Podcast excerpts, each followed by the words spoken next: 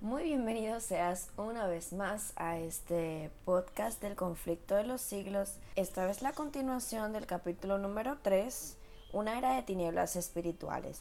Antes de comenzar en lleno con el libro, bueno, con este capítulo, quiero mencionar que así como esperábamos, ya estamos en cuarentena aquí en mi país. Hace unas horas volví de mi trabajo, en el cual me despacharon todavía sin, sin fecha para regresar. Siempre confiando en que Dios tiene un plan con todo esto y confiando, como mencioné en el capítulo anterior, en que ya el Señor escribe la historia, que esto simplemente es uno de los pasos que tienen que pasar pues para su pronta venida. Hace unos momentos estábamos reunidos el team de alabanza vía online y estábamos hablando de que no debe ser una época para nosotros tener miedo, sino de reafirmar nuestra confianza en Dios. Y para el día de hoy propusieron orar por las personas del primer frente, dígase doctores, personal de seguridad. Tenemos una lista y la que toca para esta ocasión son los doctores, que en la verdad son el primer franco, los que están más expuestos a lo que es este virus. Y en esta ocasión quisiera orar por los doctores del team de alabanza. Tengo una pequeña lista aquí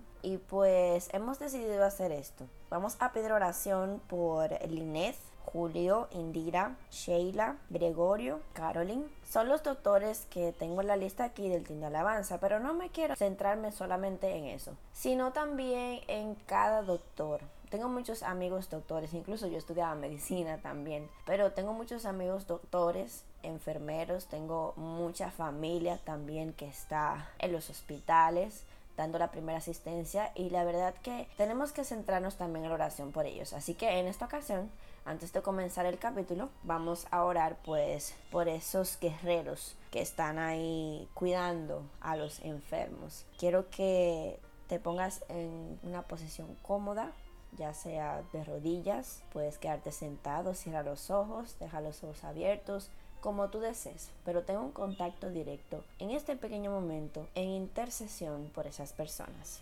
Oremos. Querido Padre que estás en los cielos, te damos muchísimas gracias por la oportunidad de poder seguir alabándote, de poder buscarte, Señor, a cualquier hora. Y en esta ocasión especial queremos pedirte por esos doctores, esos enfermeros, esas personas que trabajan en el staff de clínicas, hospitales, centros farmacéuticos, todo lo que tenga que ver con el área de medicina, Padre. Tú ves que ellos están expuestos, aún más que nosotros, al contagio de esta enfermedad. Queremos pedirte, Señor, la intercesión por cada uno de ellos, que tus ángeles estén con ellos en todo momento, que tú puedas cuidarlos y que también puedas cuidar a, a sus familias. Gracias Señor, porque a pesar de que el mundo está en oscuridad, podemos encontrar luz en ti, podemos encontrar apoyo en ti. Y queremos tener la certeza de que este momento pasará y aunque vengan momentos peores, sé que tenemos una corona guardada allá en el cielo que tú nos tienes preparados. Ayúdanos, Señor, a prepararnos física y espiritualmente para tu pronta venida y que tú puedas estar con nosotros. En el nombre de Jesús. Amén. Continuamos pues con la segunda parte de nuestro capítulo, una era de tinieblas espirituales. Días azarosos fueron aquellos para la iglesia de Cristo.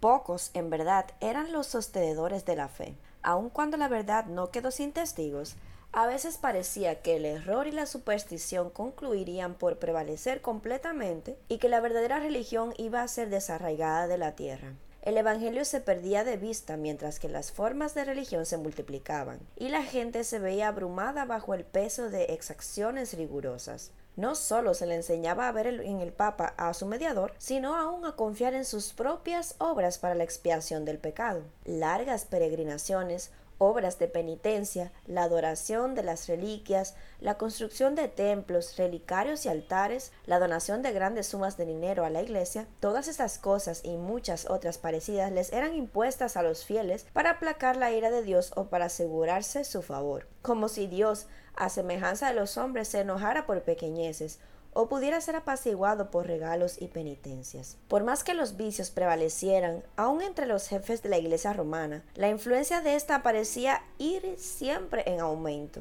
A finales del siglo VIII, los partidarios del Papa empezaron a sostener que en los primeros tiempos de la Iglesia tenían los obispos de Roma el mismo poder espiritual que a la fecha se arrogaban. Para dar a su acerto visos de autoridad, habían de valerse de algunos medios, que pronto fueron sugeridos por el padre de la mentira. Los monjes fraguaron viejos manuscritos, se descubrieron decretos conciliares de los que nunca se había oído hablar hasta entonces y que establecían la supremacía universal del Papa desde los primeros tiempos. La Iglesia que había rechazado la verdad aceptó con avidez estas imposturas. Los pocos fieles que edificaban sobre el cimiento verdadero, 1 Corintios 3, 10 y 11, estaban perplejos y trabados pues los escombros de las falsas doctrinas entorpecían el trabajo. Como los constructores de los muros de Jerusalén en tiempos de Nehemías, algunos estaban por exclamar, las fuerzas de los acarreadores se han enflaquecido, y el escombro es mucho, y no podemos edificar el muro. Nehemías 4:10. Debilitados por el constante esfuerzo que hacían contra la persecución, el engaño, la iniquidad y todos los demás obstáculos que Satanás inventara para detener su avance, algunos de los que habían sido fieles edificadores llegaron a desanimarse, y por amor a la paz y a la seguridad de sus propiedades y de sus vidas se apartaron del fundamento verdadero. Otros, sin dejarse desalentar por la oposición de sus enemigos, declararon sin temor, no temáis delante de ellos, Acordaos del Señor grande y terrible. Versículo 14. Y cada uno de los que trabajaban tenían la espada ceñida. Efesios 6:17. En todo tiempo el espíritu de odio y oposición a la verdad inspiró a los enemigos de Dios, y los siervos de Él necesitaron la misma vigilancia y fidelidad. Las palabras de Cristo a sus primeros discípulos se aplicarán a cuantos le sigan hasta el fin de los tiempos. Y lo que os digo a vosotros, a todos los digo velad. Marcos 13, 37. Las tinieblas parecían hacerse más densas. La adoración de las imágenes se hizo más general. Se les encendían velas y se les ofrecían oraciones. Llegaron a prevalecer las costumbres más absurdas y supersticiosas. Los espíritus estaban tan completamente dominados por la superstición que la razón misma parecía haber perdido su poder. Mientras que los sacerdotes y los obispos eran amantes de los placeres sensuales y corrompidos, solo podía esperarse del pueblo que acudía a ellos en busca de dirección que siguiera sumido en la ignorancia y en los vicios. Las pretensiones papales dieron otro paso más cuando en el siglo XI el Papa Gregorio VII proclamó la perfección de la Iglesia romana. Entre las proposiciones que él expuso había una que declaraba que la Iglesia no había errado nunca ni podía errar según las Santas Escrituras, pero las pruebas de la Escritura faltaban para apoyar el acerto. El altivo pontífice reclamaba además para sí el derecho de deponer emperadores y declaraba que ninguna sentencia pronunciada por él podía ser revocada por algún hombre, pero que él tenía la prerrogativa de revocar las decisiones de todos los demás. El modo en que trató al emperador alemán Enrique IV nos pinta a lo vivo el carácter tiránico de este abogado de la infalibilidad papal. Por haber intentado desobedecer a la autoridad papal, dicho monarca fue excomulgado y destronado. Aterrorizado ante la deserción de sus propios príncipes que, por orden papal, fueron instigados a rebelarse contra él, Enrique no tuvo más remedio que hacer las paces con Roma. Acompañado de su esposa y de un fiel sirviente, cruzó los Alpes en pleno invierno para humillarse ante el Papa. Habiendo llegado al castillo donde Gregorio se había retirado, fue conducido, despojado de sus guardas, a un patio exterior y allí en el crudo frío del invierno, con la cabeza descubierta, los pies descalzos y miserables vestidos, esperó el permiso del Papa para llegar a su presencia. Solo después que hubo pasado así tres días ayunando y haciendo confesión, condescendió el pontífice en perdonarle y aun entonces fuele concedida esa gracia con la condición de que el emperador esperaría la venia del Papa antes de reasumir las insignias reales o de ejercer su poder. Y Gregorio, envanecido con su triunfo, se jactaba de que era su deber abatir la soberbia de los reyes. Cuán notable contraste hay entre el despótico orgullo de tan altivo pontífice y la mansedumbre y humildad de Cristo, quien se presenta a sí mismo como llamando a la puerta del corazón para ser admitido en él y traer perdón y paz. Y enseñó a sus discípulos, el que quisiera entre vosotros ser el primero será vuestro siervo. Mateo 20, 27. Los siglos que se sucedieron presenciaron un constante aumento del error en las doctrinas sostenidas por Roma. Aún antes del establecimiento del las enseñanzas de los filósofos paganos habían recibido atención y ejercido influencia dentro de la Iglesia. Muchos de los que profesaban ser convertidos se aferraban aún a los dogmas de su filosofía pagana y no solo seguían estudiándolos ellos mismos, sino que inducían a otros a que los estudiaran también a fin de extender su influencia entre los paganos. Así se introdujeron graves errores en la fe cristiana. Uno de los principales fue la creencia en la inmortalidad natural del hombre y en su estado consciente después de la muerte. Esta doctrina fue la base sobre la cual Roma estableció la invocación de los santos y la adoración de la Virgen María. De la misma doctrina se derivó también la herejía del tormento eterno para los que mueren impenitentes, que muy pronto figuró en el credo papal. De este modo se preparó el camino para la introducción de otra invención del paganismo, a la que Roma llamó purgatorio, y de la que se valió para aterrorizar a las muchedumbres crédulas y supersticiosas. Con esta herejía, Roma afirma la existencia de un lugar de tormento en el que las almas de los que no han merecido eterna condenación han de ser castigadas por sus pecados y de donde una vez limpiadas de impurezas son admitidas en el cielo. Una impostura más necesitaba Roma para aprovecharse de los temores y de los vicios de sus adherentes. Fue esta la doctrina de las indulgencias. A todos los que se alistasen en las guerras que emprendían el portífice para extender su dominio temporal, castigar a sus enemigos o exterminar a los que se atreviesen a negar su supremacía espiritual, se concedía plena remisión de los pecados pasados, presentes y futuros, y la condonación de todas las penas y castigos merecidos.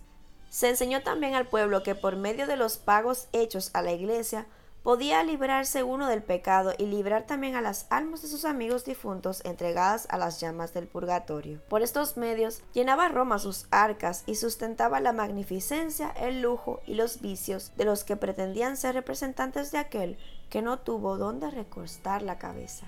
La institución bíblica de la Cena del Señor fue sustituida por el sacrificio idolátrico de la misa. Los sacerdotes papales aseveraban que con sus palabras podían convertir el pan y el vino en el cuerpo y la sangre verdaderos de Cristo. Cardinal Wiseman, The Real Presence, Comfort 8, sección 3, párrafo 26 con blasfema presunción se arrogaban el poder de crear a Dios, creador de todo. Se les obligaba a los cristianos, so pena de muerte, a confesar su fe en esta horrible herejía que afrentaba al cielo. Muchísimos que se negaron a ello fueron entregados a las llamas. En el siglo XIII se estableció la más terrible de las maquinaciones del papado, la Inquisición. El príncipe de las tinieblas obró de acuerdo con los jefes de la jerarquía papal. En sus concilios secretos, Satanás y sus ángeles gobernaron los espíritus de los hombres perversos, mientras que invisible acampaba entre ellos un ángel de Dios que llevaba apunte de sus malvados decretos y escribía la historia de hechos por demás horrorosos para ser presentados a la vista de los hombres. Babilonia la Grande fue embriagada de la sangre de los santos. Los cuerpos mutilados de millones de mártires clamaban a Dios venganza contra aquel poder apóstata. El papado había llegado a ejercer su despotismo sobre el mundo. Reyes y emperadores atacaban los decretos del pontífice romano.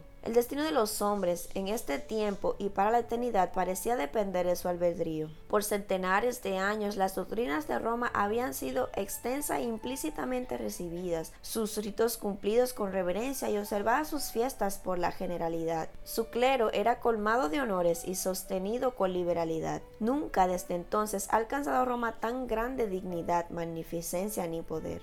Mas el apogeo del papado fue la medianoche del mundo. Wiley The History of Protestantism, libro 1, capítulo 4. Las sagradas escrituras eran casi desconocidas no solo de la gente, sino de los mismos sacerdotes. A semejanza de los antiguos fariseos, los caudillos papales aborrecían la luz que habría revelado sus pecados. Rechazaban la ley de Dios, modelo de justicia, y ejercieron poderío sin límite y practicaron desenfrenadamente los vicios prevalecieron el fraude, la avaricia y el libertinaje. Los hombres no retrocedieron ante ningún crimen que pudiese darles riquezas o posición. Los palacios de los papas y los prelados eran teatro de los más viles excesos. Algunos de los pontífices reinantes se hicieron reos de crímenes tan horrorosos que los gobernantes civiles tuvieron que procurar deponer a dichos dignatarios de la Iglesia como monstruos demasiado viles para ser tolerados. Durante siglos Europa no progresó en las ciencias ni en las artes ni en la civilización la cristiandad quedó moral e intelectualmente paralizada. La condición en que el mundo se encontraba bajo el poder romano resultaba ser el cumplimiento espantoso e impresionante de la palabra del profeta Oseas. Mi pueblo está destruido por falta de conocimiento, por cuanto tú has rechazado con desprecio el conocimiento de Dios, yo también te rechazaré. Puesto que te has olvidado de la ley de tu Dios, me olvidaré yo también de tus hijos. No hay en la tierra, no hay más que perjuicio y mala fe, y homicidio y hurto y adulterio. Rompen por todo y un charco de sangre toca a otro. Oseas 4, 6, 1, 2. Tales fueron los resultados de haber desterrado la palabra de Dios. Este ha sido el final del el capítulo número 3 del libro El conflicto de los siglos. En el próximo episodio estaremos viendo el capítulo Fieles por Tantorcha. Espero que sigas en sintonía con esta hermosa revelación y que el Señor pueda hablarte a través de su palabra. Dios te bendiga y nos vemos en el próximo episodio. Chao, chao.